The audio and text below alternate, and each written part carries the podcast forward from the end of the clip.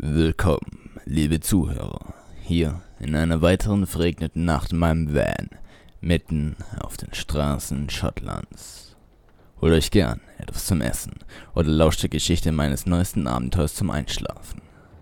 Ich wünsche euch jedenfalls viel Spaß mit Episode 5.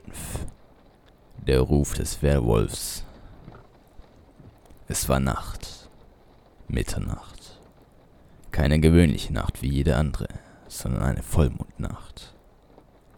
Ich fuhr gerade mit meinem Van auf einer Waldstraße, als der Motor begann komische Geräusche zu machen. Ich dachte mir nichts Besonderes, also fuhr ich weiter. Ein Fehler, wie es sich schon bald herausstellte. Ich fuhr noch ein ganzes Stück durch den Wald, bis der Motor endgültig seinen Geist aufgab. Mitten im Wald. Ich holte meine Taschenlampe raus, stieg aus dem Wagen und warf einen Blick unter die Motorhaube. Rauch stieg empor. Kein gutes Zeichen. Ich holte mein Handy und verständigte den Pannenservice. Der Mann am anderen Ende der Leitung sprach von einer Wartezeit von bis zu drei Stunden. Ich befand mich schließlich mitten im Nirgendwo. Also hatte ich nun Zeit. Viel Zeit. Ich verbrachte meine Zeit am Handy, bis ich von etwas anderem abgelenkt wurde. Einem Schrei. Es war wahrscheinlich nicht besonders klug, nachts mitten im Wald den sicheren Van zu verlassen. Trotzdem wollte ich die Quelle des Schreis auswendig machen. So also verschloss ich den Van und machte mich auf die Suche nach dem Verursacher des Schreis. Ich ging die Waldstraße entlang, bis ich an eine Kreuzung kam. Nun hatte ich die Wahl. Rechts oder links. Ich bog links ab. Der Weg war umschlossen von unzähligen Nadelbäumen, die durch den Mondschein spärlich beleuchtet wurden. Wenigstens hatte ich mein Handy und konnte mich so dank Google Maps nicht verlaufen. Circa 100 Meter vor mir sah ich nun Umrisse eines Autos. Ein Besitzer sah ich jedoch nicht. Ich ging auf das Auto zu. Die Windschutzscheibe war zersplittert. Das Auto selbst gegen einen Baum gefahren. Die Motorhaube war übersät von Kratzern, die dem Anschein nach von Klauen stammten. Ich legte meine Hand auf die Motorhaube. Es war noch warm. Der Unfall musste also erst vor kurzem passiert sein. Auf einmal raschelte es neben mir. Ein schweißüberströmter Mann kam zum Vorschein. Er war außer Atem.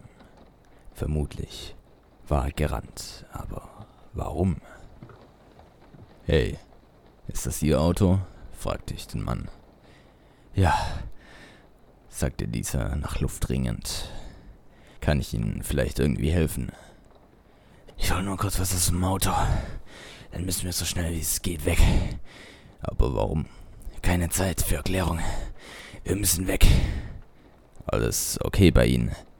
Ja, ja, den Umständen entsprechend. Der Mann öffnete nun die Beifahrertür und kramte aus dem Handschuhfach ein Geldbeutel heraus. Mein Name ist übrigens James Klein. Robert, sagte der Mann und schloss die Tür vorsichtig. Wir dürfen es nicht auf uns aufmerksam machen. Was meinen Sie? Folgen Sie mir schnell. Der Mann hatte es anscheinend eilig.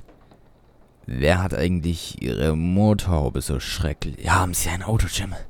Unterbrach er mich. Ja, ein Van, ein gutes Stück entfernt, aber er hat eine Panne. Besser als nichts. Führen Sie mich zu Ihrem Van. Da können wir uns verstecken. Aber vor was? Gehen Sie voraus. Ich erzähle es Ihnen, während wir laufen. Ich lief den Weg, den ich gerade erst gekommen bin, zurück. Fangen Sie doch nun endlich an, Robert. Der Mann sah sich um. Dann begann er zu erzählen. Nun, ich war mit dem Auto unterwegs. Ich fuhr schon eine ganze Weile, bis ich mich auf der Waldstraße befand. Ich dachte mir nichts, bis ich im Augenwinkel eine Gestalt sah. Sie versteckte sich hinter den Bäumen, so konnte ich sie nicht ganz erkennen. Dann aber, wie aus dem Nichts, sprang sie an die Windschutzscheibe und versuchte sich an die Motorhaube mit den Krallen zu heben, und aus Schreck fuhr ich gegen den Baum. Ich rannte so schnell ich konnte aus dem Auto in den Wald. Als ich mir sicher war, dass sie nicht mehr hinter mir herläuft, habe ich es gewagt umzudrehen. Ich hatte schließlich noch ein paar wichtige Sachen im Auto liegen lassen. Und was bitte war das Wesen? Ein Fuchs kann es wohl schlecht gewesen sein. Robert begann zu zittern. Wissen Sie, was heute ist? Er zeigte in den Himmel. Vollmond.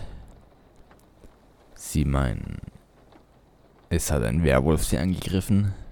Ich weiß, ich weiß, ich konnte es auch kaum glauben, aber kennen Sie sonst irgendein Tier, das zufällig einen Wolf sehr ähnlich sieht, sich aber wie ein Mensch fortbewegt? So spontan jetzt hier nicht. Sehen Sie, das ist die einzige mögliche Lösung. Wie sah es denn genau aus? Schrecklich. Es hatte graues Fell, furchtbar lange Krallen und die Zähne erst. Ich schwieg. Ein Werwolf konnte ich mir schlecht vorstellen. Jedoch hatte der Mann es sich nicht eingebildet. Die zerkratzte Motorhaube sprach für sich. Kein normales Tier, abgesehen vielleicht von einem Bär, wäre dazu imstande gewesen. Jedoch gab es diese hier nicht. Wir kamen bei meinem Van an. Ich schloss die Tür auf. Robert sprang sofort sichtlich erleichtert rein. Bin ich froh, auf Sie getroffen zu sein, Jim. Hier sind wir fast sicher. Ich setzte mich auf den Fahrersitz und zog die Tür hinter mir zu. Dann verschloss ich sie wieder. Lieber auf Nummer sicher gehen. Was aber geschah nun? Werden wir den Werwolf wiedersehen? Gab es überhaupt einen? Das erfahrt ihr nächste Woche in Teil 2. Nun aber wünsche ich euch eine gute Nacht und nehmt euch lieber vor den Monstern in Nacht.